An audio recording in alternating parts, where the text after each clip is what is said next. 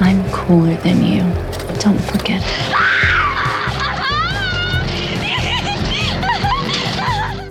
I want to be great or nothing. Émile, je pense à quelque chose tout à coup. Tu m'emmerdes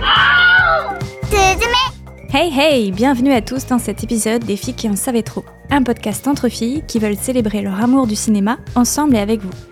Si ce n'est pas encore fait, n'hésitez pas à aller écouter l'épisode spécial Sofia Coppola que l'on a sorti plus tôt ce mois-ci. Donc premier épisode de 2024 et je dois vous dire que j'aime tout particulièrement notre sélection. Je trouve que l'année cinéma commence très très bien. Dans cet épisode, on va vous parler de trois films qui tentent de percer le mystère autour de leurs personnages. Coucou Ellie Coucou Judith Toi, tu vas nous parler de May December. Ouais, de Todd Haynes, que j'ai beaucoup aimé, spoiler. c'est un réalisateur que tu connais bien, c'est ça? Bah, c'est un réalisateur dont j'ai pas vu toute l'œuvre, mais euh, tout ce que j'ai vu, en fait, je l'ai aimé, et celui-ci particulièrement. Ok. Moi, je vais vous parler de Poor Things de Yorgos Lantimos, qui m'a véritablement chamboulé, et je sais que ce n'est pas le cas de tout le monde ici, ça promet un petit débat. et enfin, Clotilde, coucou. Hello Tu vas nous faire pleurer en nous parlant du déchirant Monster du grand Hirokazu Koreeda. Oui, enfin, je vais essayer d'être gentille. Clotilde, justement, niveau actu, toi, tu as un conseil série. Oui, moi, j'avais envie de vous parler d'une série, la série The Curse, de Nathan Fielder et Benny Safdie, donc un des deux euh, frères Safdie qui ont fait euh, Uncut Gems, euh, Good Times, donc des films qui ont vraiment bien marché. Alors, Nathan Fielder et Benny Safdie, on les retrouve aussi au casting de la série, avec Emma Stone. C'est vraiment le trio de la série. Alors, peut-être que vous connaissez pas bien Nathan Fielder, et pourtant, bah, il a déjà une grande fanbase. Ouais, dont tu fais partie. voilà. Alors, c'est un comique euh, canadien qui a percé en fait avec des shows euh, humoristiques qui mêlaient vraiment la télé-réalité à la fiction. Enfin, avec un mélange toujours très ambigu. il y avait très euh, spécial hein, quand tu regardes ça au ouais, début. Il y avait Nathan for You ou alors The Rehearsal. Pour vous parler un petit peu de la série, The Curse, eh bien, ça parle d'un couple qui est campé par Emma Stone et Nathan Fielder, qui construit des maisons éco-responsables, zéro émission, etc. à Espagnola, qui est une toute petite ville au Nouveau-Mexique, aux États-Unis. Et alors, ils vont profiter de cette initiative pour se mettre un peu en avant dans une télé-réalité sur leur vie, sur comment ils aident la pauvre communauté en leur donnant euh, un emploi dans le nouveau euh, café Tendance ou dans la boutique branchée qui vend des jeans à 300 dollars qu'évidemment personne ne peut acheter dans la communauté. Donc voilà, c'est vraiment une série qui questionne des, grands thèmes d'aujourd'hui comme la gentrification et euh, la tendance un peu à la bien-pensance, euh, l'écologie mais qui marche que pour les riches, et voilà, tous les conflits que ça peut engendrer euh, dans la lutte des classes aussi. Je trouve que c'est un sujet hyper original pour une série et que on se reconnaît évidemment dedans, on se sent un peu ciblé parce que évidemment, enfin... Moi, ah oui, ça nous questionne clairement, hein, surtout quand on habite dans une ville comme Bruxelles, dans des quartiers. Oui, parce que c'est clairement un phénomène, la gentrification, qui existe à Bruxelles. Mhm. Mhm. Par exemple, ben oui, moi je ne sais pas vous, mais j'aime bien aller boire un petit. Euh, matcha latte. matcha latte euh, dans le quartier des Marolles. Mhm. Aller manger un, cinnamon roll à Bailly. Voilà, alors que bah, par exemple, les Marolles, c'était un quartier emblématique de Bruxelles. Euh, avec des, vraiment les Bruxellois de base qui étaient là, maintenant c'est bobo quoi. on se reconnaît là-dedans et ça nous questionne aussi sur un peu la prise de possession des territoires par les riches qui font bah, du coup partir un petit peu les, les, communautés qui, qui, vivent dans les quartiers et qui peuvent plus se permettre de vivre dans ces, dans ces, dans ces quartiers. Et disparaître leur culture aussi. Voilà. Et dans Docker, c'est en plus la question aussi des blancs euh, américains et des indiens d'Amérique, euh, les natifs. Alors, euh, c'est une série qui est toujours sur le fil en termes d'émotion, qui est à la fois drôle, très cringe, le cringe, l'humour cringe, c'est vraiment euh, l'humour euh, malaise. moi, j'ai vu un épisode et j'étais tellement mal à l'aise. Et voilà. Et c'est vraiment une série qui questionne le malaise, mais qui arrive à être touchante et qui arrive vraiment à avoir une évolution sur ce malaise, sur cet humour. Parce qu'en fait, ouais, je trouve vraiment que ça se déploie dans, l'émotion des personnages. Et euh, le personnage qui l'incarne le mieux, c'est le personnage de Nathan Fielder, en fait, qui se révèle vraiment en tant qu'acteur. Je trouve qu'il est incroyable, super bien écrit et interprété. Et j'aime vraiment comment, dans la série, avec lui, on expérimente l'émotion, enfin, le sentiment de la honte une émotion qu'on connaît tous et je trouve aussi que ça aussi c'est pas beaucoup traité dans la fiction à quel point on peut se sentir mal à l'aise, vulnérable et je trouve que c'est un vecteur d'empathie qui est énorme et c'est ça qui est génial, c'est que les personnages en fait dans ces séries on les déteste et à la fois on les adore et on partage leur honte et en même temps on, déteste leurs erreurs, leurs comportements, leurs fausses bien-pensances ou leurs, leurs mensonges et voilà. Donc euh, je vous invite vraiment à découvrir cette série qui est disponible euh, sur Canal Plus en France pour le moment pas encore en Belgique, mais j'espère que bah, peut-être sur BTV. Enfin voilà, on vous tiendra au courant euh, de la sortie. Et euh, vraiment, bah, vous allez être surpris euh, par le dernier épisode qui est une vraie masterclass, je trouve. Je n'en dirai pas plus. Donc voilà, si vous voulez vraiment découvrir c'est quoi la malédiction, comme le dit le titre, qui s'abat sur le couple bobo écolo philanthrope de Asher et Whitney, vous savez ce qu'il vous reste à faire. Oui, c'est vrai, quand tu avais donné le nom de la série, je m'étais dit, oh là là, ça va être un truc d'horreur trop cool. Et puis en fait, j'ai pas l'impression. Ben, ça reste à... Il y a un petit côté, mais c'est vrai que ouais, c'est plus ambigu que ça. Trop bien, mais moi je, je vais regarder ça sans attendre. Ellie, tu vas nous parler de quoi, toi, niveau actu? Alors, moi, mon conseil, ce sera tout simplement de bloquer la date du vendredi 16 février prochain.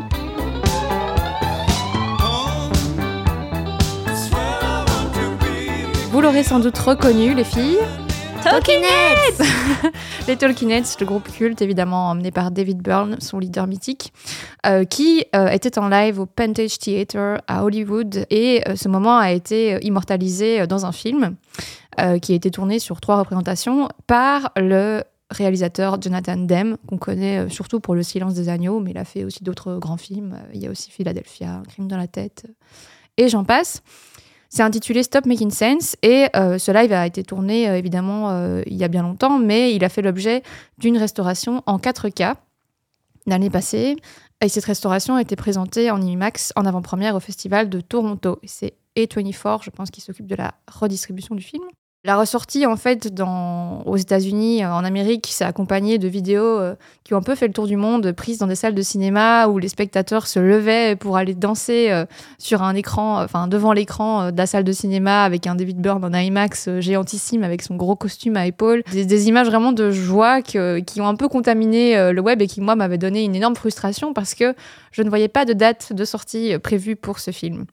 Alors, on l'attendait vraiment avec beaucoup d'impatience en Belgique et c'est Ciné qui aura entendu notre souhait. Et donc, euh, nous allons collaborer avec eux pour vous offrir le 16 février prochain une séance précédée d'une petite présentation. Bon, plus d'informations vont suivre bientôt. On vous prépare aussi toute une série de petites choses, peut-être même un concours sur notre page Instagram. Euh, on espère euh, que vous viendrez nombreux danser avec nous. On essaiera de de, trouver des, petites façons pour que les gens euh, se, bougent de leur siège, peut-être. Clairement, on va, on va faire le show, hein, toi et moi. non, mais vraiment, j'attendais ça avec beaucoup d'impatience et je suis super heureuse que, que cette, euh, cette séance ait lieu. Il y en aura d'autres en plus à Flagey. Euh, il y aura aussi une sortie plus, plus étendue sur le territoire fin du mois de février. Et en plus, euh, Flagey, euh, on a profité pour proposer aussi de diffuser le documentaire de Spike Lee, euh, American Utopia, qui date de 2020, qui porte aussi sur David Byrne. Sur la dernière tournée de David Byrne, je pense. Ouais, je pense que c'est ça, ouais. Et je ne l'ai pas encore vu et j'ai très envie de le voir aussi. Donc, très heureuse en fait qu'il y ait ce, cette double programmation hommage à un des groupes que je trouve les plus importants aussi des années 80, euh, euh, dont j'écoute euh, tous les disques sans jamais me lasser quand je suis pas bien, quand je suis bien. Enfin bref, je suis pas métallée, mais j'adore, j'adore vraiment. c'est bien, on apprend à te connaître plus. Donc voilà, on, on, restez, restez à l'écoute. Comme notre maman, une grande fan de Tolkien. Petite dédicace. Bisous maman. Moi, je voulais aussi vous parler d'une série. Alors, rassurez-vous, on reste focus ciné, mais je trouve que la, qualité des séries depuis quelques années mérite également qu'on en parle. Et j'avoue que je suis excitée comme une puce de cette saison 4 de Trou Détective qui vient de démarrer et qui est disponible sur HBO. Euh, et quelle fut ma surprise, parce que je m'étais pas renseignée tout simplement, de voir au casting de cette saison la grande, l'immense Jodie Foster reprendre un rôle de détective aux côtés de Kaylee Race et Fiona Shaw, que je n'avais pas vu beaucoup, mais qui joue dans Harry Potter. Ah, euh, si, si, c'est la, la, la belle-mère. Ah, Petula ah. Petula, ouais. Ah, c'est un beau casting féminin et c'est réalisé par Isa Lopez, donc une réalisatrice. Aux commandes de cette saison, Prometheus, il me semble qu'elle est aussi scénariste. Voilà, comme ça vous savez, comme on apprend à se connaître, que j'ai un petit fait pour les thrillers et les policiers. Donc là, je suis. Bah, en tout cas, c'est disponible sur BTV en Belgique. Ah, bah voilà. Souvent, hein. c'est une HBO, c'est ça. Oui, hein. c'est ça. Mais, euh, mais c'est vrai que quand je vois déjà juste le label True Detective, euh, bah, moi, ça me donne envie, quoi. Je... J'ai pas aimé toutes les saisons, mais la première, la oh première, je, incroyable. Je, l'aime tellement, je pourrais la regarder euh, chaque année, Si euh. je dois conseiller une, euh, non, c'est pas vrai, c'est trop dur de choisir. mais Celle-là, je la conseille. D'ailleurs, si vous voulez rattraper toutes les saisons, les saisons de True Detective, c'est sur BTV aussi. Allez, voilà. On enchaîne tout de suite avec la première critique de cet épisode, May December, que tu nous présentes, Eleonore.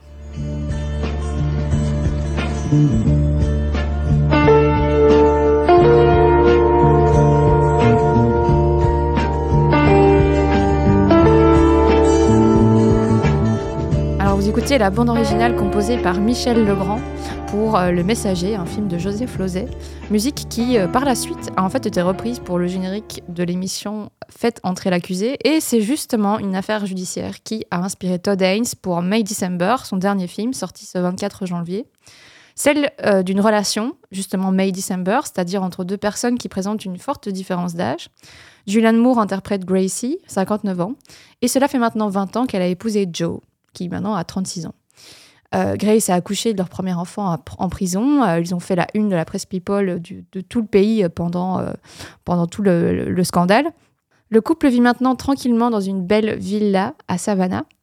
Une actrice, Elizabeth Berry, qui est incarnée par Nathalie Portman, s'apprête à jouer le rôle de Gracie sur grand écran. On la voit donc débarquer pour la première fois chez le couple, tout d'abord en contournant la maison, puisque la porte d'entrée est fermée. Elle réceptionne un paquet qui est devant la porte. Elle a à la main également une bouteille de vin pour euh, célébrer évidemment euh, sa venue et remercier euh, Gracie de, l'accueillir pour venir l'observer chez elle. Et bah voilà, elle rencontre Gracie et je vous le donne en mille. Qu'est-ce que contient cette boîte que Nathalie Portman aura donc apportée dès son arrivée? De la merde. Et c'est un colis qui vient, qui vient pas d'elle, hein, elle l'a trouvé. Non, non, non, elle l'a trouvé et euh, c'est en fait euh, sûrement encore euh, des personnes qui, qui reprochent quelque chose à Gracie et sur son scandale. Donc c'est régulièrement, ils reçoivent des colis avec ce genre euh, de, avec des excréments dedans. Et donc euh, moi je trouve ça assez marrant parce que ça donne un peu déjà le ton du film sur cette image de euh, cette actrice qui va venir dans un quotidien qui est déjà un petit peu sur le fil et puisqu'elle va venir un peu fouiller dedans, c'est un peu ce rôle de fouille merde en fait. Ce qui est marrant, c'est que dans le, le film euh, Monster, il y a aussi euh, une séquence où il reçoit de la merde sur son, sur son Ah pas de porte. Et ouais, effectivement. Mais C'est je pense vraiment- que les films sont plus. euh, Ouais, c'est la vraie peut thématique du jour. La hein. merde. voilà. Je pense qu'on peut trouver ça aussi dans Poor Things. Bref, on Spoil. reviendra. Euh, donc pour en revenir à, à May December, euh, que bah voilà, je veux le dire d'emblée, moi j'ai adoré ce film. C'est Todd Haynes, Todd Haynes qui a souvent offert des rôles d'envergure à des actrices. Ici, c'est d'ailleurs Nathalie Portman qui est venue avec euh, cette idée euh, de film. Euh, Il y avait un duo d'actrices formidable dans Carole. Ici, ça va être la même chose. Ça va être un duo d'actrices euh, formidable. Julianne Moore, il avait déjà tourné avec elle dans Loin du paradis et Safe. Malheureusement, j'ai pas vu Safe et je le regrette un peu parce que je pense que ça aurait pu encore apporter une, euh, une lecture supplémentaire à, ce film-ci avec lequel apparemment il dialogue pas mal. Et euh, bah voilà, Todd Haynes, c'est euh, quelqu'un qui a trois ans a découvert Mary Poppins, qui s'est pris de passion pour Julie Andrews, puis après il s'est passionné pour les actrices et il a fait des, très grands films. Ce que j'aimerais toujours avec Todd Haynes, c'est que il arrive aussi à chaque fois qu'il il veut traiter d'un sujet, d'y incorporer un style, une forme qui lui parle. Par exemple, bah, je pense à le style de, de Douglas Sirk dans Loin du paradis. Mais ici, euh, ce qui est vraiment génial aussi, c'est qu'on a euh, un film qui, avec euh, sa contemporanéité, pourrait être assez moche et plat, mais il va le tourner de façon un peu soap opéra, avec une image un peu glowy comme ça, une espèce de voile, des tons un peu roses, avec qui donne un peu un, un teint lu- plus lumineux aux actrices, assez vaporeux, et en utilisant aussi une musique extrêmement dramatique comme ça, qui va un peu pondérer et qui va ponctuer en fait chaque phrase d'un ouais d'un espèce de, de, de, ton dramatique là où parfois voilà c'est un peu surjoué et ça donne un, un côté assez euh, assez euh, fascinant dès le départ euh, sur ce film. On se demande un peu qu'est-ce qu'on va voir. C'est un peu kem comme ça. Euh, et évidemment, bah, ce voile, euh, il va se lever et petit à petit, on va découvrir autre chose que ce qu'on on pense découvrir d'emblée, qui est une petite famille parfaite qui vit dans une belle maison au bord de l'eau, un, un couple euh, un peu idyllique qui se bécote sur un transat euh, face à la mer. euh, et ça va être un peu une découverte de tout, de tout, de tout ce- cet environ. Je sais pas si. Ouais, moi je te, je te rejoins vraiment. Je, je trouve ça très chouette qui colle la forme au fond. C'est-à-dire cette musique, elle est absolument pas subtile. Elle est, elle vient avec des gros sabots comme ça tout le temps.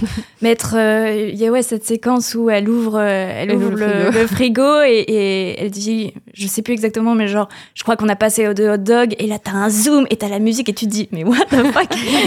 C'est très très drôle. Et même le, même le serait-ce que le générique avec le papillon, c'est un peu Oui. cucu quoi.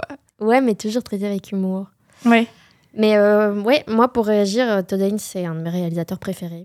C'est un réalisateur qui m'étonne à chaque fois, qui se réinvente et en même temps on reconnaît toujours que c'est du Todd Haynes.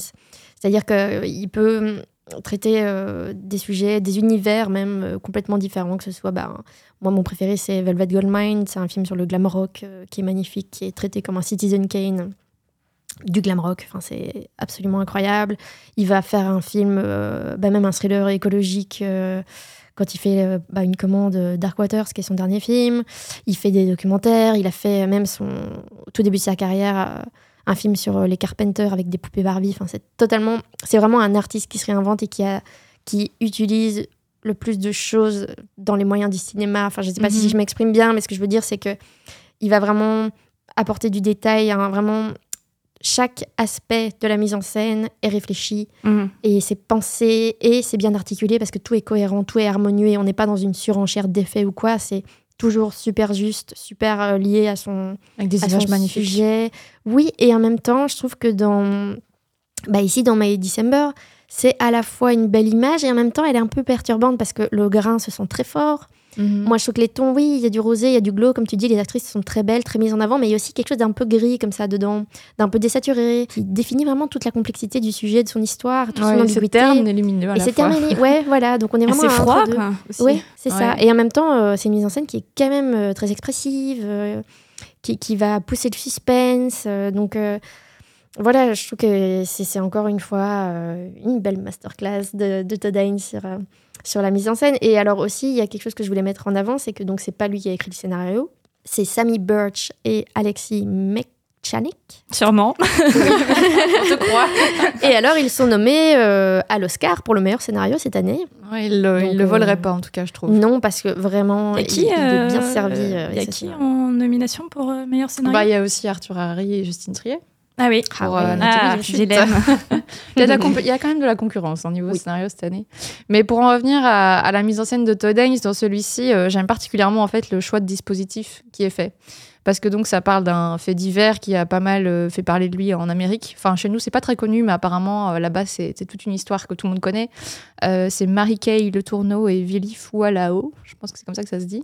Décidément, Euh, les prononciations aujourd'hui. ouais, on aura pris des risques. Euh, donc, il y a déjà eu des téléfilms là-dessus. Je pense que sur Netflix, il y a, un- il y, a, il y a un espèce de documentaire un peu sensationnaliste sur l'histoire. Mais donc, lui, qu'est-ce qu'il décide de faire? Bah, C'est pas de nous montrer ça de façon simplement, voilà, comment ça se passe, justement, cette rencontre entre une femme plus âgée, un plus jeune. euh, Comment est-ce que ça arrive à ça? Est-ce que c'est lui qui l'a séduite ou est-ce que c'est elle qui était une prédatrice? Non, ça, il s'en- il s'intéresse pas trop à ça. Il s'intéresse plutôt à qu'est-ce que ça a provoqué dans le temps? Est-ce qu'il y a un déni qui s'est installé? Est-ce qu'il y a un emprisonnement? Mais ce qui nous montre aussi, enfin ce qui, ce qui moi m'intéresse beaucoup dans le film, c'est que du coup on va découvrir ce qui se trame au travers en fait du personnage de, qui est jouée par Nathalie Portman. Euh, on est un peu à ses côtés et on est aussi un peu dans le dans l'enquête qu'elle réalise sur le personnage qu'elle va interpréter. Donc on découvre un petit peu tout en même temps qu'elle. Je trouve que le film n'est pas du tout moralisateur. Euh, c'est génial parce que je trouve qu'on sent très bien un petit peu comment Nathalie Portman est euh, quand elle arrive, comment est-ce qu'elle va évoluer.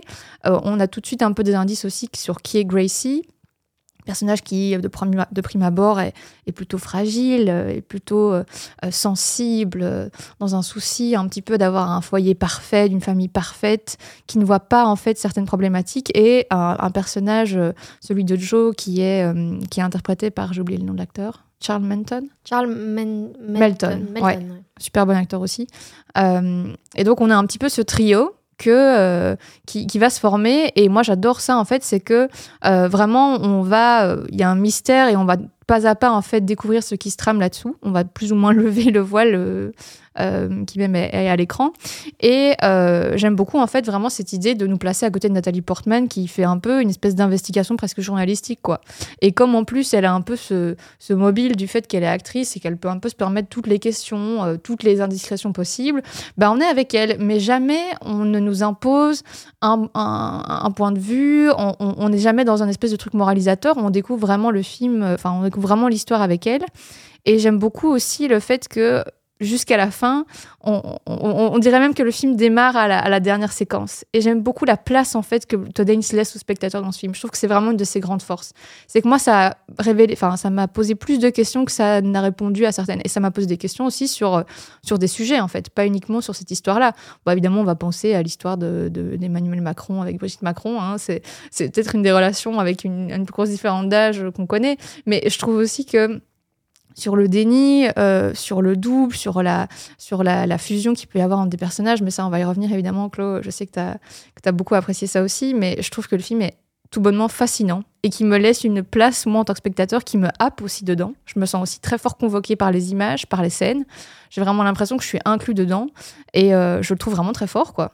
Bah oui, en effet, c'est vraiment un. Moi, je partage à peu près tout ce que, tu as dit. Je trouve que cette histoire qui est, qui est composée, ben, qui n'est pas un scénario à rebondissement, mais qui est vraiment une histoire où euh, on enquête avec un personnage qui fait tout bonnement son travail d'acteur, qui a envie de comprendre la personne qu'elle va incarner, qui essaie de s'approcher de, du mystère, d'essayer de comprendre qu'est-ce qui a fait que cette femme qui avait 34 ans a eu une relation avec un jeune de 13 ans, qu'elle a eu des enfants avec lui à cet âge-là.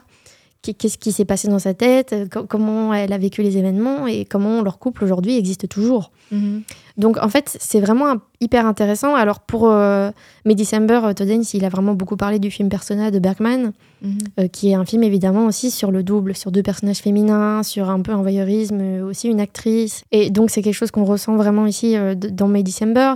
Et c'est quelque chose que je trouve vraiment intéressant. Ouais, c'est vraiment de mettre aussi en avant en fait c'est quoi la préparation d'un acteur pour son rôle, qui est ici vraiment plus dans la méthode acteur, dans l'acteur studio en fait Ouais.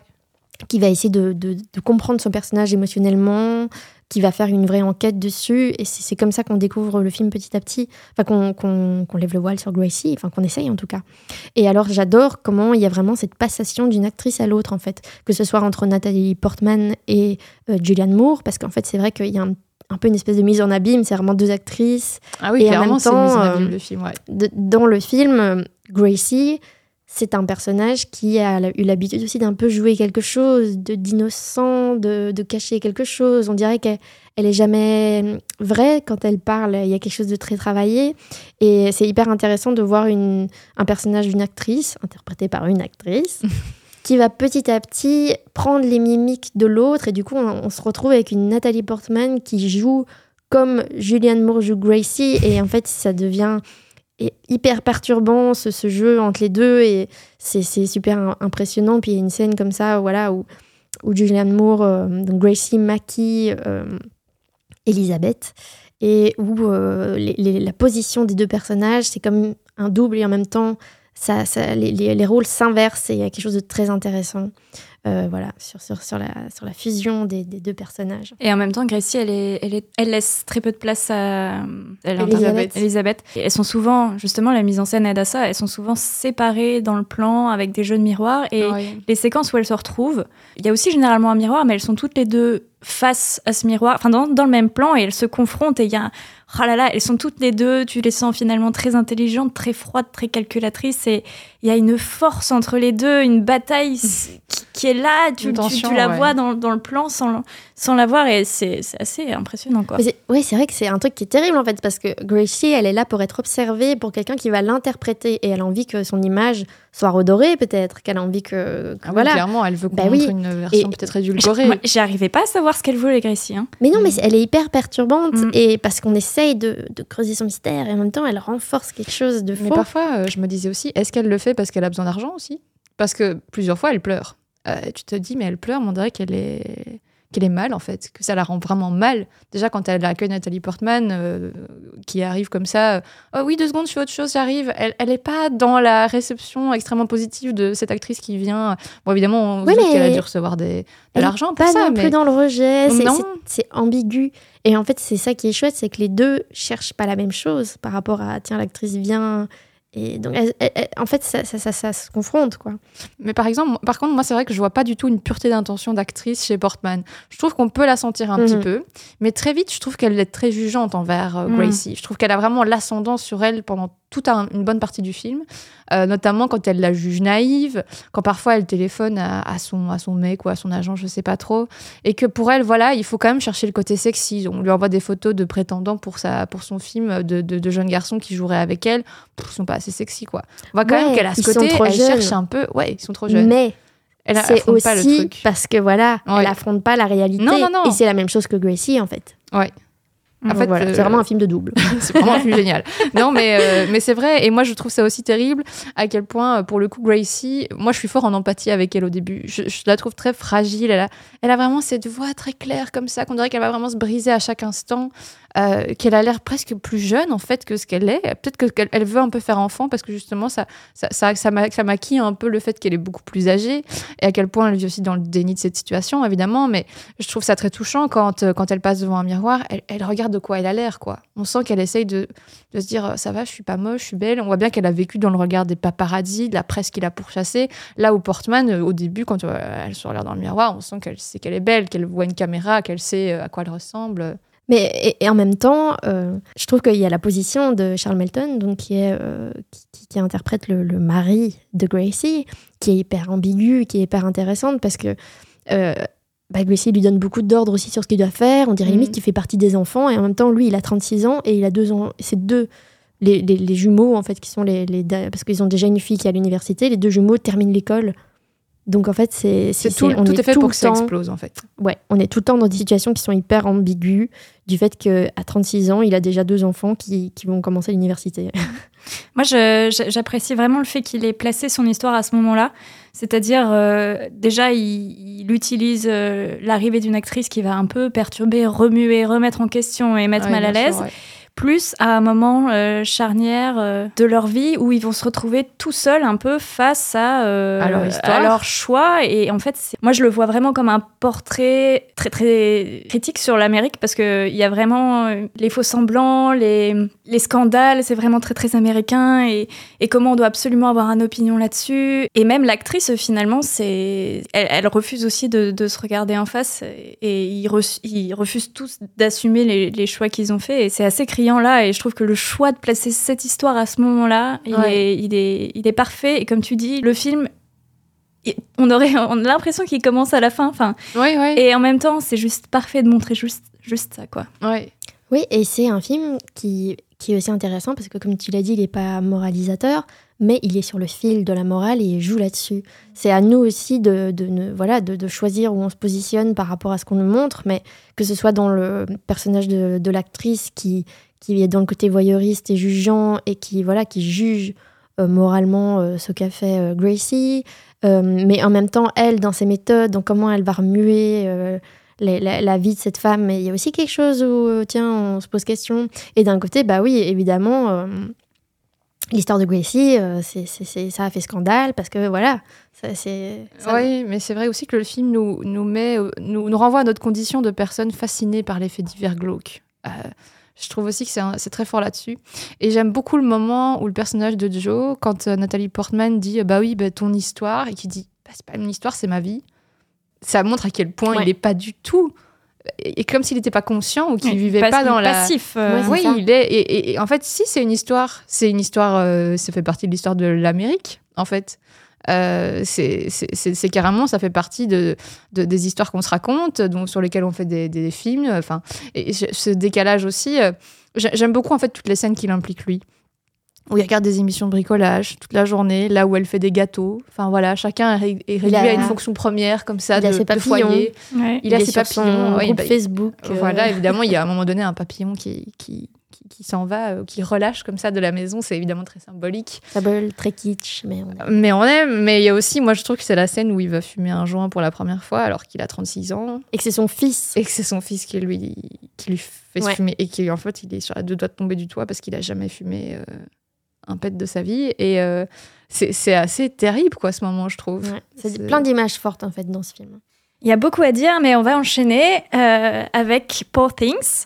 Il faut parfois choisir si on veut entendre parler du film avant de le voir. Et pour ce film-là, et je rejoins Clotilde là-dessus, c'est quand même mieux de le voir En ne sachant rien. en ne sachant rien. Donc voilà. Donc, ne vous étonnez pas, on va peut-être euh, parler de, voilà, de choses qu'il vaudrait mieux ne pas savoir avant de, de découvrir le film.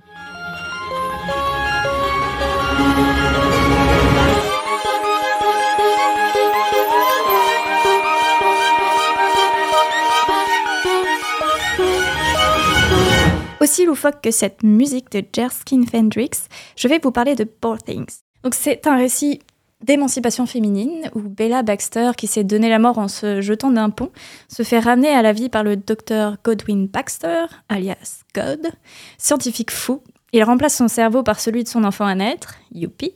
Avide de découvrir le monde et soi-même, elle s'enfuit avec un avocat beau parleur et débauché dans un voyage initiatique à travers les continents. Imperméable aux préjugés de son époque, elle part à la conquête de sa conscience du monde et des choses. Alors il faut savoir que ce film est une adaptation d'un roman écossais d'Alasdair Gray, écrivain et graveur, justement, que le réalisateur a rencontré pour cette adaptation. Donc ils ont beaucoup travaillé ensemble en amont. Et euh, il y, a, y, a, beaucoup d'inspiration dans la direction artistique et dans les décors de, du travail euh, d'Alastair Gray, qui malheureusement est mort et n'a pas pu voir le film. Et d'ailleurs, dans le livre de l'Écossais, Bella symbolise la prise de conscience politique de la Nouvelle-Écosse. Donc il y a vraiment une histoire d'indépendance assez avant-gardiste d'un point de vue féministe ici, qui est vachement au goût du, du jour en 2024 et qu'il a... C'est ce qu'on va voir. le chouchou grec des festivals signe pour moi ici son film le plus abouti et peut-être aussi le plus accessible de sa filmographie. Il a d'ailleurs gagné le Lion d'Or à la Mostra de Venise, un Golden Globes et mm, ni plus ni moins que 11 nominations aux Oscars. Waouh Est-ce que euh, Yorgos Lanthimos est en train de devenir de plus en plus euh, grand public? C'est assez euh, particulier. Ah bah, moi, je me demande si ça vient du fait que c'est pas lui qui a écrit le scénario ou pas. Ouais, bah, moi je trouvais que c'était pareil. Par exemple, je trouvais que moi je trouve que c'est même encore plus accessible de favorite pour le public. Mm. Et c'était aussi un, un, autre scénariste qui a d'ailleurs fait une autre série qui s'appelle The Great avec euh, Elle Fanning. Je suis pas sûre. Je trouve que pour Things est ultra accessible. Moi je trouve pas. D'ailleurs, il y a une succursale de Disney qui le produit. Ouais, mais je trouve pas que c'est accessible. Si. Déjà, ah non, ouais, c'est Barbie en un peu arty. Mais oh, on va pas Gardons ça pour après. Ouais. On peut vraiment parler de cinéma d'auteur avec ce réalisateur et il va, pour moi, avec ce film-là, jusqu'au bout de, ses idées dans la dystopie. Pourtant, son process ici, il est très différent que ses autres films. Déjà, c'est une adaptation.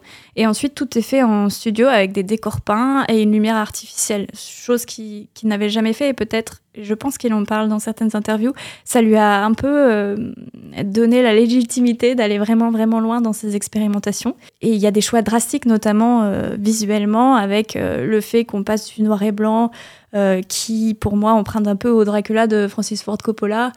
Ensuite, on passe en couleur avec un petit côté Terry Gilliams. Comme ça, il utilise des, des fish eyes qui renforcent le côté loufoque et ça nous permet d'avoir un univers tout à fait singulier qu'on ne peut pas ignorer quand on regarde le film. Euh, dans la mise en scène aussi, c'est très cru. On voit des corps, on voit du désir, on voit de la débauche, on voit de la maladie. Il dissèque des corps et on nous le cache pas du tout. Donc moi, j'ai vraiment, je suis rentrée à fond dans un univers parce que pour moi, tout était cohérent et même si c'était c'était un peu trash et cru, le fait que d'emblée, euh, c'est un, un, scientifique qui met euh, le cerveau d'un bébé mort dans, dans quelqu'un, quoi. C'est de son propre bébé. Déjà, ça, euh, ça énorme. peut pas euh, laisser indifférent. Hein. Voilà. Moi, je trouve ça absolument stupide. Hein, mais... Bon, on va y revenir. mais c'est un film de série B, exploitation, ok.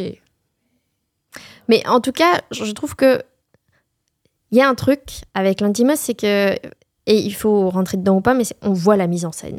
On peut pas ignorer sa mise en scène. Mhm. On la voit et le fait qu'il utilise autant de fisheye, moi j'avoue que j'en suis un peu moins fan. Mhm. Je trouve que parfois je trouve qu'ils sont trop marqués et que je vois pas trop la, la- l'intérêt. Alors que je trouve que par exemple son changement de, de couleur dans le film, son, ça, on, on comprend, c'est plus cohérent, c'est peut-être plus, euh, enfin c'est très marqué, mais c'est peut-être plus subtil que les, les fisheye. Mais euh, je trouve que c'est vrai, c'est vraiment un film expérience. Et moi, c'est ce qui m'a vraiment plu, c'est que j'ai l'impression que j'ai vu un auteur avoir carte blanche et faire ce qu'il voulait, mais dans le bon sens du terme. C'est-à-dire qu'il n'a pas de limite. Et il peut se permettre de faire un film comme ça, aussi parce qu'il a la carrière qu'il a et la renommée qu'il a. Mhm. Et je pense que voilà, c'est un film qui arrive au bon, au bon moment dans sa carrière. Et ce qui me plaît, c'est que c'est l'histoire d'une femme expérience, d'un personnage expérience, et tout le film va être dans son point de vue, et du coup, tout va être expérience.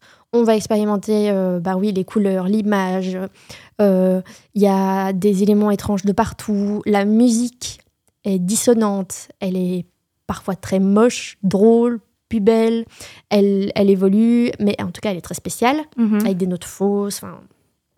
Donc elle est aussi expérience que le visuel où on va avoir bah oui, des constructions euh, studio euh, très méliès ou, ou en même temps des effets euh, numériques très bizarres, parfois très moches, mais en même temps très flashy, qui, qui représentent un peu comment bah, Bella Baxter tout d'un coup découvre le monde euh, et s'émerveille. Et donc rien n'est normal. Enfin, Paris euh, est avec une, une architecture art nouveau. Ouais. Lisbonne aussi. Donc on, on est dans de la flamboyance de partout, de l'expérience, mais parce qu'on est à travers un personnage, dans son regard et dans son évolution. Oui, c'est ça. mais C'est un peu comme son personnage. Il, c'est comme s'il s'en fichait un peu de, de tous les codes de ce que ça doit être un film pour qu'on y croit ou pour que... parce qu'en fait, euh, tu peux pas croire à l'histoire. Pour moi, c'est comme la science-fiction quand on te propose un univers euh, que tu, tu ne peux pas imaginer et en fait, on te dit c'est comme ça et on va on va construire tout un univers pour t'aider à accepter un scénario qui doit rester pour moi généralement assez simple pour que t'es pas trop dispersé dans ce qu'on te demande de comprendre. Et je trouve que au moins là-dessus, peut-être que si on n'est pas d'accord sur le reste, je trouve que c'est un univers où il a été, euh, il a été loin et au bout il est cohérent dans, tout ce qu'il propose. Et euh, moi, rien que pour ça, je- voilà, la deuxième partie euh, de ce que je voulais parler, c'était plus le fond, le scénario et les personnages. Mais pour ce- cette partie forme, moi j'ai été euh, complètement convaincue et je suis rentrée dedans euh, fois mille. Le plus intéressant, pour moi, ça reste le scénario, la direction d'acteur et l'évolution des personnages. Il avait donné référence à son scénariste Frankenstein Jr., hein, on ne peut pas l'ignorer. Ici, on parle d'un récit d'émancipation féminine dans un monde régi par le patriarcat. Tous les hommes cherchent à contrôler, enfermer Bella, que ce soit physiquement ou sexuellement, et son indépendance leur fait peur. Mais là où on pourrait tomber de quelque chose de moralisateur, le réalisateur ne juge pas ces personnages masculins du tout. Bella n'est pas une colombe sans défaut, c'est un personnage féministe sans le vouloir, rasant tous les a priori de la société pour se construire elle-même. C'est quelque chose qui fait beaucoup dans, dans sa filmographie. Le fait de l'ancrer dans un univers métaphorique et fantasmé, ça nous permet d'accepter la situation. Rien que le fait que c'est le cerveau d'une enfant dans un corps d'adulte, c'est voilà, si on n'accepte pas ça, on peut pas accepter le reste. Et le ton de la comédie, le fait de voir des acteurs qu'on n'a pas forcément l'habitude de voir dans ce registre-là, je pense surtout à Marc Ruffalo qui, qui est super touchant, Il qui est vraiment bien. et Vraiment il a eu un peu peur apparemment euh, de, Oui. de, de- de- de se tourner en ridicule, mais c'est peut-être ce qui fait que c'est un super rôle. Et euh, on reprend la dualité de chaque personnage. Moi, j'ai vu chaque personnage masculin comme des personnages traités de manière euh, comme un personnage féminin dans dans d'autres films. Par exemple Marc Ruffalo euh, est-ce qu'il n'est pas finalement un personnage jaloux hystérique ce qui est généralement un personnage féminin? Le personnage de Max donc euh, l'assistant qui est amoureux de Bella il est profondément passif il est peureux. C'est aussi un truc qu'on retrouve souvent dans des personnages féminins. Et God il est finalement rempli d'émotions et de bons sentiments. Encore une fois c'est quelque chose qui d'habitude et plus de l'attrait de, du personnage féminin. Mais je trouve aussi que, en fait, euh, bah, Bella Baxter, le personnage expérience euh, interprété par euh, Emma Stone, c'est aussi un personnage qui est un peu un contre-exemple féminin. C'est comme une nouvelle féminité qui était incarnée dans cette expérience, qui était une, une proposition de liberté, en fait. Et cette proposition, elle vient pour moi du fait que, bah, en ayant un corps de femme avec un cerveau vierge de tout, c'est un cerveau qui est vierge euh, de d'injonctions euh, sociétales, euh, sociales, qui, qui, qui n'est pas... euh, je, vais aller me faire des haussements de sourcils. C'est- une femme qui n'a pas été soumise aux normes, qui n'a pas été soumise à tout ce qu'on lui impose dans la société d'aujourd'hui, Mhm. et, de- et qui n'a pas été soumise au patriarcat, en fait, et qui se découvre avec déjà un corps d'adulte, parce que c'est aussi vraiment un film là-dessus, c'est hyper in- intéressant. C'est l'association corps-esprit, et, euh, Ouais. et, et ici, ben, le, le- le fait que ce soit pas en accord l'un avec l'autre. Et euh, je trouve que, bah, justement, alors du coup, on a un personnage féminin qui est libéré de toutes ses peurs, qui cherche le plaisir, qui est vraiment avec ses instincts euh, animaux. Ouais, ouais, c'est retour Et- à- aux, aux besoins primitifs euh, Voilà. qu'elle satisfait selon euh, ce qu'elle ressent sur le moment. Quoi. Sans honte, euh, sans. D'où, le fait que le film est très cru, qu'il y a beaucoup de Voilà. scènes de sexe. Et ça je trouvais ça utile. Non, C'est le plaisir féminin. Le plaisir, c'est souvent le plaisir des hommes. Ici, bah, c'est une femme qui découvre son plaisir et qui ne pense qu'à ça. Ouais. Et c'est aussi un contre-exemple dans, dans ce qu'on peut voir. Et alors moi, ce qui est intéressant, c'est que j'ai vu Poor Things juste après avoir vu Priscilla, donc dans la même journée, avec euh, deux heures d'écart entre les deux films. Et c'était vraiment intéressant parce que d'un coup, je venais d'un film où j'avais une femme presque mythique, Mm. soumise à- au patriarcat, à cette relation où elle est enfermée aussi dans une maison, on essaye de la contrôler et elle ne dit rien, elle se laisse faire et elle, euh, elle n'arrive pas à avoir de relation avec Elvis. Et euh, d'un côté, juste après, je vois un film qui. Et alors aussi dans la forme, c'était différent parce que Ouais. Priscilla, c'est contrôlé, c'est beau, tout est cohérent. Ici, je vois un film où le personnage part dans tous les sens, il est totalement libre, c'est lui, il fait ce qu'il veut. Alors, il se fait pas contrôler, il échappe aux, aux hommes en permanence et où la mise en scène, c'est totalement n'importe quoi, mais dans le bon sens du terme. Je veux Mhm. dire, c'est l'opposé de Priscilla. Et le... Alors, tu as des choses euh, oui. à dire sur ce film? Euh, je ne sais pas si on a vu le même film. Parce que moi, j'ai vraiment trouvé le film extrêmement pénible. Et plus les jours avancent, et plus je pense que je, le rejette. Donc on aurait peut-être dû le l'enregistrer directement après que je l'ai vu, parce que chaque jour pire. me fait encore plus m'éloigner de ce film.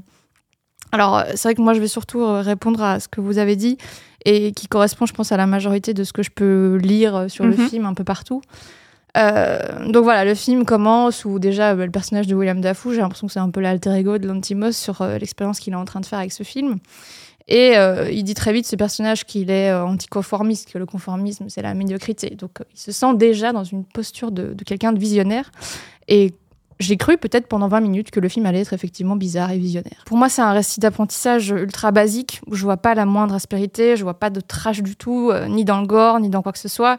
Je le trouve pas du tout subversif. Quand elle part à l'aventure, tout s'enchaîne sans surprise. Elle va visiter des villes et toutes les parties sont un peu inégales. C'est assez décousu. On croit qu'elle va découvrir l'art, la politique euh, et tout ça à peine survolé. Euh, je trouve que son mode de fonctionnement euh, propre aussi, euh, sans affect, où elle est extrêmement détachée de tout, ne me donne pas l'impression qu'elle court à un moment donné euh, un, un- danger ou qu'il va y avoir un enjeu dramatique. Euh, elle est bourgeoise, donc en plus elle évolue dans des situations qui sont propres aussi à, à plutôt la bourgeoisie. Euh, franchement, j'ai vraiment eu l'impression de voir un peu un, Barbie ou Les Visiteurs, un film comme ça, pas plus intéressant que ça, plutôt que des références à Freud, à Candide ou aux Freaks, comme j'ai pu en lire. Enfin, pour moi, c'est un espèce de gigantesque guignol qui n'a qui n'est pas radical, quoi. Enfin, je veux dire, ça peut être un peu plaisant si tu le prends comme un divertissement, mais le problème, c'est que le film ne se vend pas comme ça et que j'ai pas l'impression que l'Antimos se voit comme ça. C'est un film de festival, c'est un film qu'on voit comme un, un truc assez visionnaire. Euh, moi, pour moi, rien se passe. Et c'est un peu la forme qui te fait croire à ça. Euh, parce qu'il a une forme un petit peu différente. Oui, euh, effectivement, il y a un monde un peu euh, excentrique. Et d'ailleurs, à cet égard, je trouve aussi que le fait qu'elle soit excentrique dans un monde qui est aussi excentrique la rend pas spécialement bizarre. D'ailleurs, je trouve pas que les, personnages réagissent de façon si euh, choquée à ce qu'elle dit par rapport à nous dans la salle. Je trouve déjà qu'il y a un peu un problème de cohérence à ce niveau-là.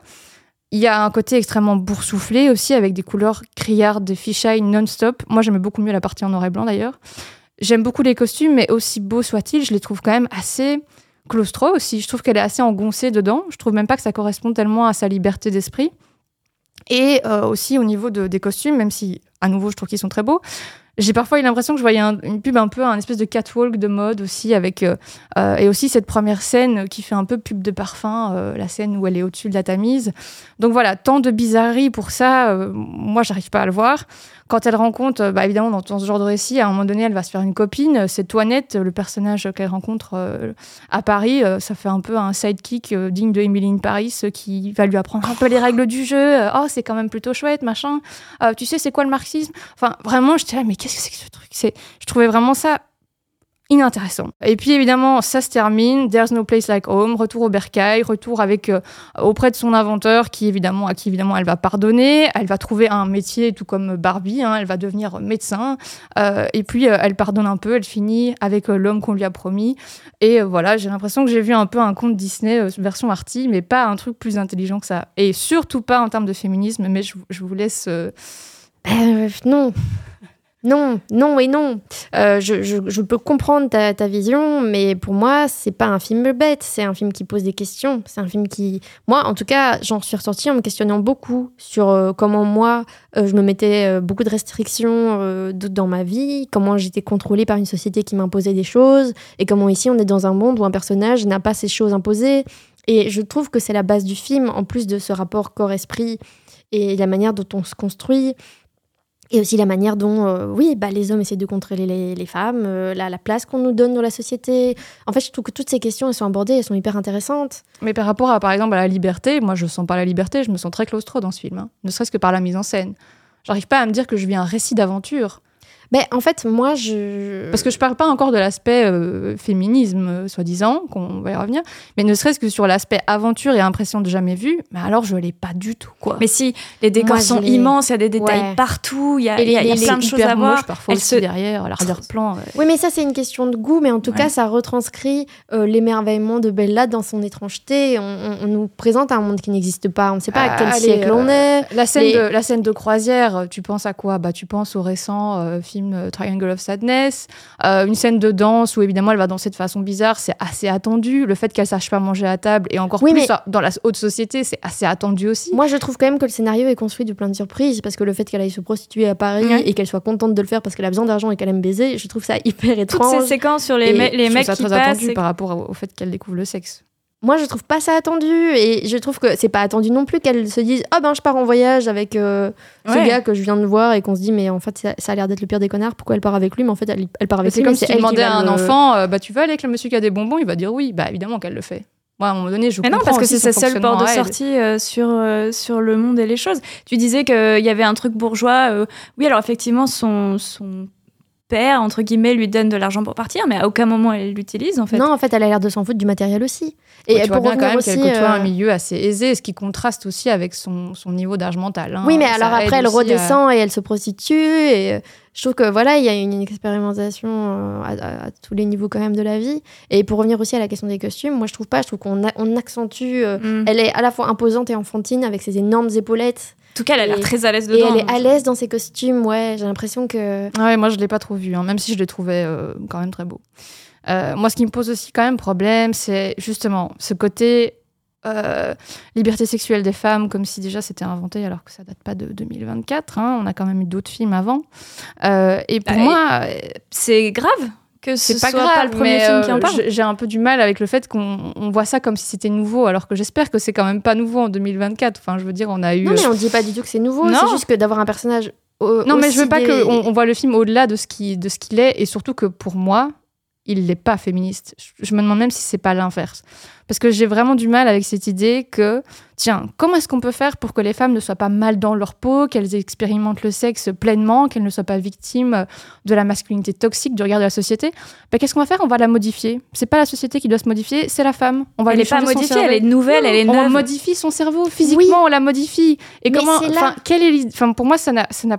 C'est-à-dire qu'elle a plus de réflexion, elle a plus de sentiments en tant que femme. Bah, si, moi, mais comment un enfant en fait Non, mais pour moi, justement, c'est ça. On la modifie parce que en, en faisant cette modification, c'est pas une elle modification. ignore la société autour. Et du coup, c'est comme si on avait modifié la société, puisque c'est une femme qui n'a pas conscience Tu dis de la ça, mais après, elle va rencontrer les archétypes de la masculinité toxique, à savoir le gars qui a peur des femmes euh, et, et, euh, qui va être son futur mari, hein.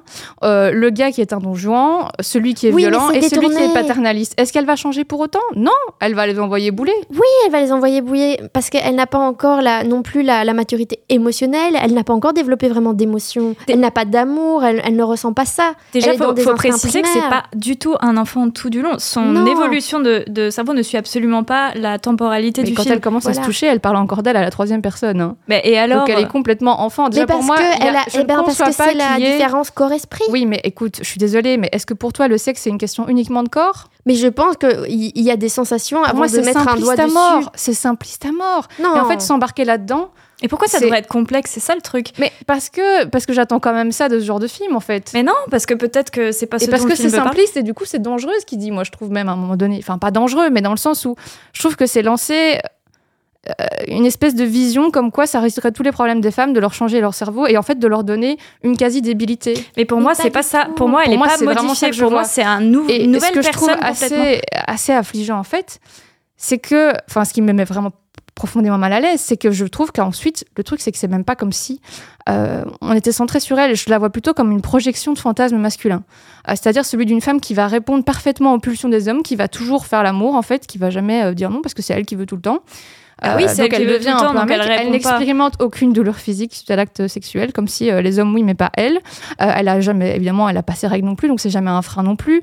On dirait qu'elle risque pas de tomber enceinte, ça, enfin, puisqu'elle couche tout le temps, on sait jamais trop non plus comment ça se passe avant ni Et rien. il parle de MST pas de- à un moment donné quand même. hein. euh, et elle n'y a pas de préliminaire, enfin, elle a pas besoin de préliminaire non plus, fantasme masculin aussi, sans doute, quand elle est dans la maison close et qu'un un gars va violemment, euh, voilà, euh, euh, s'y mettre, qu'elle fait un peu une tête étonnée, puis bon, ok, d'accord, bah je me marre. Oui, mais là, Euh, elle accepte aussi de coucher avec des mecs qu'elle trouve répugnants et malodorants. Oui, mais elle le pointe du doigt et elle dit pourquoi est-ce que les prostituées pourraient pas choisir avec qui elles Je couchent suis désolée, mais cette question, c'est une question sur la loi du marché.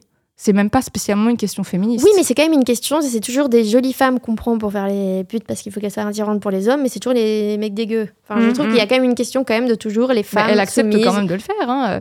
Et en fait, je trouve aussi que quand tu dis euh, que les hommes ont peur de sa sexualité, bah non, il aime ça. C'est la première fois qu'il est amoureux d'un camp. C'est ce qu'il dit. C'est la première fois qu'il est amoureux, en fait. Mais justement, Donc il eh faudrait ben- que la femme corresponde à ça. Moi, je vois vraiment une Non. projection de fantasme dans ce film. et moi je vois Et aussi. euh, je, je trouve ça, je trouve ça mal. Je me ressentais mal à l'aise en fait dans Moi, je cette trouve- vision de la femme qui est portée par ce film aussi que et quand, du sexe. Quand tu dis qu'on a des archétypes euh, euh, masculins, toxiques et tout ça, bah, justement, ils sont détournés parce que ce don Juan euh, qui pense la contrôler, qui dit tombe pas amoureuse parce Mm. que moi je veux pas ça et tout ça, c'est lui qui se retrouve à pleurer à la fenêtre parce qu'elle est Devenir pas amoureuse de lui fou, il- et qui devient il- totalement fou. Et euh, donc je trouve que justement, ils sont tous à un moment tournés en dérision, Mm. ces archétypes euh, masculins toxiques. D'où le ton de la comédie aussi. Je trouve ça voilà, et vachement je cool trouve qu'il marche trop bien ce ton de la comédie, moi. Bah, moi, j'aime pas non plus qu'on se dise ah bah voilà, elle a gagné sur tous ces hommes qui sont tous des archétypes et que franchement, c'est presque une victoire à la Pyrrhus quoi. Genre on te met les mecs les plus débiles en face de toi et elle réussit. Waouh, trop bien fille, tu vois.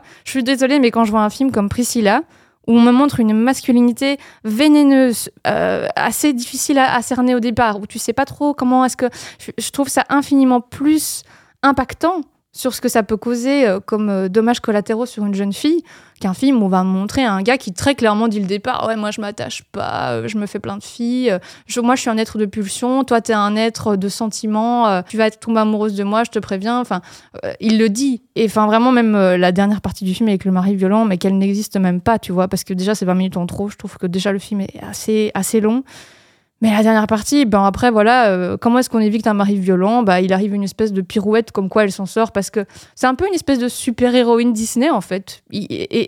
Et qu'est-ce que je vois d'intéressant là-dedans? C'est qu'elle réfléchit pas, elle est, elle est juste guidée par des pulsions de- d'un enfant. Et euh, je suis un peu triste de voir qu'un film qui, que, les gens considèrent comme féministe, un, un- un film où la, la femme ne va jamais, à un moment donné, être prise dans une réflexion. Quand je vois des films comme, euh, comme Killers of the Flower Moon ou Anatomie d'une chute, où j'ai vu des visages de femmes, ou simplement les montrer à l'écran, euh, me, me donner une de ces forces, moi en tant que femme, de, de voir qu'elles avaient une ascendance, elles avaient un calme, elles avaient une dignité folle, qu'ici, bah voilà, en fait, on enlève le cerveau à une femme, on, on la fait gesticuler dans tous les sens, et, euh, et euh, le simple fait qu'elle agisse par pulsion fait que on, a vaincu les, les problèmes liés euh, à la non-libération sexuelle des femmes ou autres. Je, je, Mais je pourquoi- suis vraiment pas du tout en Pourquoi parler de féminisme Pourquoi parler de désir sexuel féminin? Ça devrait être un truc uniquement euh, super réfléchi. Là, on est au retour aux bases en fait, et c'est ça que je trouve cool. On n'a pas besoin d'avoir un personnage complexe. On n'a pas besoin d'en parler, de philosopher sur. En fait, c'est la société qui nous force à nous défendre à ce point-là sur même ce pas que sujet. c'est un film sur la société. Ah bah si, parce Bah, que Bien sûr que si. Bah, je l'ai déjà dit. Bah, tu l'as dit, mais enfin, moi, je le vois pas tellement comme ça non plus, parce que finalement, euh, c'est plutôt un film sur l'expérimentation. Et ouais, je, je, je- non, j'arrive pas trop à voir ça de cette façon-là. Et euh, pour moi, il n'y a pas que la société non plus qui construit une femme. Enfin, euh, il y a toute une éducation aussi. Et Mhm. parfois, je, moi, c'est les leviers sur lesquels on peut agir, me paraît difficilement être justifiable de, de passer sur le sur le- l'aspect physique de transplantation de cerveau. Euh, mais donc voilà, moi, je j'adhère pas à cette idée. Euh, Je, peux, je, je conçois que vous puissiez être euh, peut-être touché d'une certaine façon, mais moi, c'est un, c'est un- en tout cas un chemin que je trouve assez unique dans ce film pour bien le réceptionner. Et j'ai du mal avec le fait qu'en tant que spectateur, on, on me l'impose si je veux adhérer en fait au film et rigoler et, le prendre à la légère. Donc je pourrais en fait, hein, mais même l'aspect euh, divertissant, je, je l'ai pas. Enfin voilà, si je pouvais avoir un conseil, moi, j'ai revu justement il y a pas longtemps Under the Skin, qui est un film de Jonathan Glazer dont euh, Zone of Interest sort très bientôt, qui euh, est aussi un peu un film sur une femme un peu prototype, comme ça, une femme évidemment alien, donc elle n'a pas de, sentiments, elle arrive un peu vierge de toute considération euh, sociétale sur Terre, et elle a un- une tâche qui lui est assignée, entre guillemets, où elle va notamment devoir séduire des hommes. Et c'est un film pour le coup qui, alors qu'il est formellement beaucoup plus simple, c'est presque un documentaire, il y a des scènes qui sont tournées en caméra cachée d'ailleurs, qui va vraiment, je trouve, nous confronter au monde qui nous entoure, sur l'étrangeté, sur notre propre corps et sur la façon aussi dont les hommes parlent aux femmes, sur l'empathie qu'on peut avoir aussi avec quelqu'un. Et enfin, vraiment, quand j'ai revu ce film, euh, alors que j'avais pas, enfin, je l'ai vu juste avant pour finir, je me suis dit, mais j'arrivais tellement à un degré de sidération et d'impression de jamais vu et une réflexion intéressante sur ce que c'est aussi euh, bah, l'être humain que je, je peux que vous conseiller en fait de, de, de revoir ce film euh, et ne pas aller voir pour Things mais voilà j'aurais bien aimé j'aurais bien aimé l'adorer comme vous mais non, non, mais il n'y euh, a pas de souci. On euh, va, je- je peux pas. On va, on- je pense qu'on pourrait en parler pendant des heures, mais on va avancer. Il retrouvera Emma Stone, Willem Dafoe et Margaret Qualley dans son prochain film qui s'appelle Kinds of Kindness et dont on ne sait pas encore grand-chose, hormis que les acteurs joueront plusieurs rôles dans plusieurs histoires.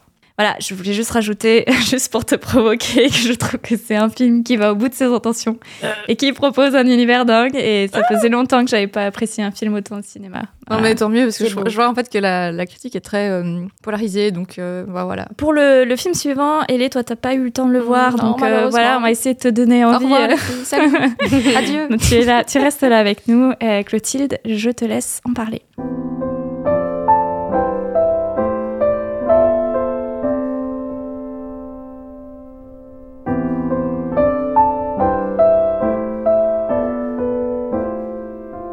Je vais vous parler de Monster, le dernier film de Hirokazu Koreeda. De quoi ça parle? Alors Minato, un jeune garçon de 10 ans, vit seul avec sa mère et rentre un jour vraiment profondément perturbé de l'école. Préoccupée par son comportement, sa mère va rencontrer la direction de son école et tout désigne un de ses professeurs comme responsable de son mal-être. Alors Monster, un peu à l'image de euh, May December dont on a parlé tout à l'heure, c'est un jeu de perspective euh, c'est aussi une enquête pour creuser le mystère des personnages. Sauf qu'ici, ça va pas être à travers l'enquête d'une actrice, mais à travers la narration que la vérité éclate en changeant de point de vue dans l'histoire pour revivre les situations. Alors c'est le dernier film donc de Koreeda qui était présenté à Cannes et qui est reparti avec le prix du scénario. Alors que pour une fois, eh ben c'est pas de Koreeda les Yeah. scénarios. Oh. C'est de Yuji Sakamoto. Euh, alors, le maître du cinéma japonais Koreeda, il, s'est même, il a exprimé vraiment son admiration en déclarant qu'il n'était pas capable d'écrire des scénarios euh, comme Sakamoto. Et euh, c'est la première fois depuis son tout premier long métrage qu'il ne réalise pas un film qu'il a écrit. Mm. Euh, donc voilà. c'est la première fois une, qu'il a euh, le prix à Cannes et c'est la première fois. Mais il a eu une palme avant. Oui, donc bien bon, sûr. Ça compte. Effectivement, c'est une très belle rencontre. Euh, euh, ici, c'est Koreeda qui a été sollicité en fait pour, euh, pour réaliser ce film et il en a été très content. Il a été en, contact avec Sakamoto depuis euh, 2015, je pense. Il commençait déjà à parler, donc c'est un scénariste qui est vraiment très reconnu euh, au Japon. Alors il y a un autre Sakamoto euh, au euh, générique, c'est Aucun lien. euh, qui n'ont pas de lien, non C'est Ryuichi Sakamoto, le célèbre compositeur qui signe ici sa dernière bande originale, puisqu'il est décédé en mars 2023, je crois. Donc voilà, la- c'était la dernière bande originale de Sakamoto qui avait fait no- notamment Furio de Nakisa Oshima. Très beau film avec David Bowie. Alors, moi, pour, euh, pour parler donc euh, de Monster, ce qui me plaît, un des, premiers, des premières choses qui me plaît, c'est que c'est un film qui ose la dramaturgie, et pour cause, prix du scénario, scénario euh, très écrit mais très bien pensé. Euh, là où souvent Koreeda il fait des films qu'il considère lui-même aussi comme étant des scénarios plus de tranches de vie Mhm. en fait, donc on va suivre une histoire sans trop de rebondissements ou sans utiliser trop de ressorts dramatiques. Ici, on ne s'en prive pas du tout.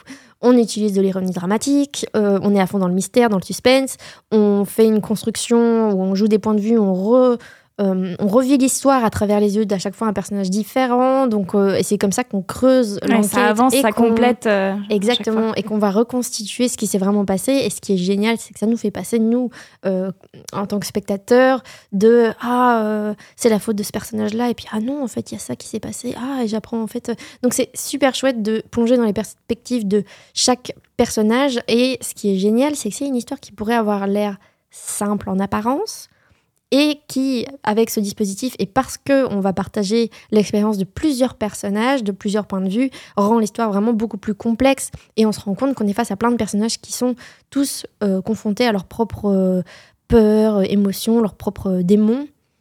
Ouais, moi je trouve que hum, l'ordre euh, dans lequel euh, il raconte l'histoire, j'aurais changé pour rien au monde, quoi. C'est ça. C'est on commence avec la mère et petit à petit qui, qui a peur pour son enfant Mm. et c'est là qu'on découvre le contexte de l'école et tout va se déployer comme ça jusqu'à évidemment plus arriver du côté des enfants. Ouais. Euh, Et même les personnages secondaires qui sont pas au centre d'une des histoires, ils évoluent aussi dans chaque, euh, chaque point de vue. C'est ça, en fait, on arrive à comprendre tous les personnages. C'est ça qui est hyper intéressant.